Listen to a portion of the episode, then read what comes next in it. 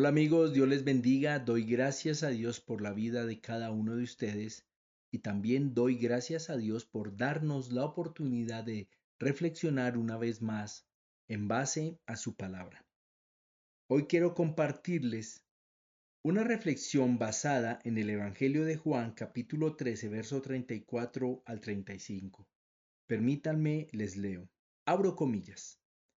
Un mandamiento nuevo les doy que se amen unos a otros. Así como yo los he amado, ámense también ustedes unos a otros. En esto conocerán todos que ustedes son mis discípulos si se aman unos a otros. Cierro comillas. Estas fueron palabras de Jesús. Si una familia es medianamente normal, sin lugar a dudas celebrará siempre la llegada de un nuevo miembro a ella. Es motivo de alegría y de esperanza y me refiero a un recién nacido. Como familia en la fe o iglesia, uno de los mayores anhelos que debemos tener es precisamente la llegada de nuevos miembros a esta hermosa y poderosa familia. Que lleguen nuevos miembros a la iglesia no solamente es sinónimo de alegría y esperanza, sino que además se suma el hecho de la vida eterna para el que llega. El motivo de alegría entonces toma un carácter eterno. Como iglesia no podemos olvidar que nuestra principal tarea consiste precisamente en trabajar porque muchas personas nazcan en esta preciosa familia. Ahora, permítanme les ubico en el momento que estaban los apóstoles junto a Jesús cuando él pronunció estas palabras. Estamos en las postrimerías de la crucifixión de Jesús. Jesús acababa de participar en la conocida última cena con sus discípulos, había lavado sus pies y había anunciado la traición de Judas. Estaba preparando a los discípulos para su partida. Y es en medio de este momento que seguramente era muy difícil para todos que Jesús pronuncia estas palabras. Era muy importante para Jesús ser escuchado y entendido por sus discípulos. Un nuevo mandamiento les doy. Ahora preguntemos, era tan nuevo como Jesús lo decía? Amarnos unos a otros no era un mandamiento nuevo, ya estaba en el Antiguo Testamento. Lo lees en Levítico 19:18. Amarás a tu prójimo como a ti mismo. ¿Qué era lo nuevo de este mandamiento? Lo novedoso era que Jesús no solo estaba invitando a amar al prójimo, sino que además estaba invitando a hacerlo de la misma manera que Él les amaba. Podemos encontrar dos asuntos en que el mandamiento de amarnos unos a otros es nuevo en estas palabras. Jesús es ahora el modelo o patrón por el que vivimos y el poder en que vivimos. Primero, el mandamiento es nuevo porque es un mandamiento a vivir el amor de Jesús. Miremos lo que Jesús hace al comienzo mismo de este capítulo 13 para proveer un ejemplo de lo que quiere decir cuando dice, como yo los he amado, así también ámense unos a otros. Dice allí el capítulo 13 de Juan, verso 1 al 5. Abro comillas. Antes de la fiesta de la Pascua Jesús sabía que su hora había llegado para pasar de este mundo y volver al Padre. A los suyos que estaban en el mundo los había amado siempre y los amó hasta el fin.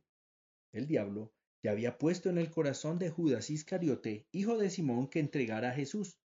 Así que mientras cenaban, Jesús, que sabía que el Padre había puesto en sus manos todas las cosas, y que había salido de Dios, y que a Dios volvía, se levantó de la cena, se quitó su manto y tomando una toalla se la sujetó a la cintura. Luego puso agua en un recipiente y comenzó a lavar los pies de los discípulos, para luego secárselos con la toalla que llevaba en la cintura. Más adelante el verso 12 dice así, Después de lavarle los pies, Jesús tomó su manto, volvió a la mesa y les dijo, ¿saben lo que he hecho con ustedes? Ustedes me llaman maestro y señor, y dicen bien, porque lo soy. Pues si yo, el Señor y el Maestro, les he lavado los pies, también ustedes deben lavarse los pies unos a otros, porque les he puesto el ejemplo, para que lo mismo que yo he hecho con ustedes, también ustedes lo hagan. Leí hasta el verso 15. ¿Qué nos ayuda a ver estos pasajes con total claridad? Jesús era modelo. Él no estaba pidiendo algo que él mismo no hiciera y enseñara. Jesús acababa de dejar a un lado su rango y sus privilegios para servir a sus discípulos y de qué manera lo había hecho. Jesús se movilizó, se involucró en un amor práctico, es decir, hizo algo para demostrar ese amor. Eso es algo que seguramente muchos hemos escuchado y muchos hacemos, un amor práctico. Sin embargo, en muchas ocasiones es un amor que responde más a una obligatoriedad moral porque somos cristianos. Recuerda lo primero, vivir el amor de Jesús. Lo segundo, el mandamiento es nuevo porque es un mandamiento a vivir en el amor de Jesús. Las palabras como yo los he amado representan un modelo para nuestro amor por los demás y representan un poder para nuestro amor por los demás. Vivir en el amor de Jesús es reconocer que nosotros no podemos ser fuente de ese amor por muchas razones. Algunas de ellas es que es un amor inagotable, el de Dios, que nunca cambia. Es un amor sacrificial y es un amor redentor. Jesús dijo que la clave de su amor era su relación con Dios Padre. Escucha lo que dijo más adelante en el mismo Evangelio de Juan capítulo 15, versos 5 al 10. Abro comillas. Yo soy la vid y ustedes los pámpanos. El que permanece en mí y yo en él, éste lleva mucho fruto, porque separados de mí, ustedes nada pueden hacer. El que no permanece en mí será desechado como pámpano y se secará y será recogido y arrojado al fuego, y allí arderá. Si permanecen en mí y mis palabras permanecen en ustedes, Pidan todo lo que quieran y se les concederá. En esto es glorificado mi Padre, en que lleven mucho fruto y sean así mis discípulos. Así como el Padre me ha amado, así también yo les he amado a ustedes. Permanezcan en mi amor.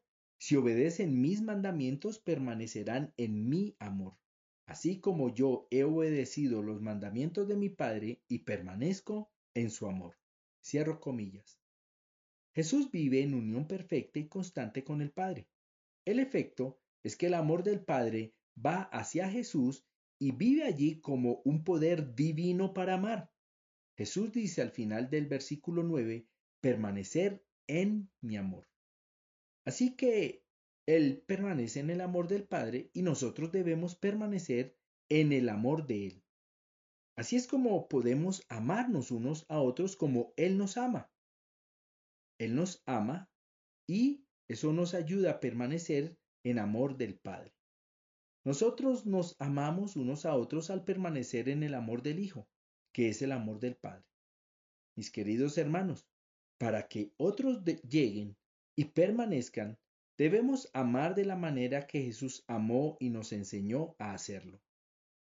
Es un amor que necesariamente debe ser evidente para que esos otros que aún no conocen puedan verlo, conocerlo y disfrutarlo. Esa fue la manera en que Jesús logró que sus discípulos fueran sus discípulos, miembros de la familia en la fe. No lo olvides, amar como Jesús ama para que otros lleguen a esta familia, la iglesia. Un abrazo, Dios te bendiga.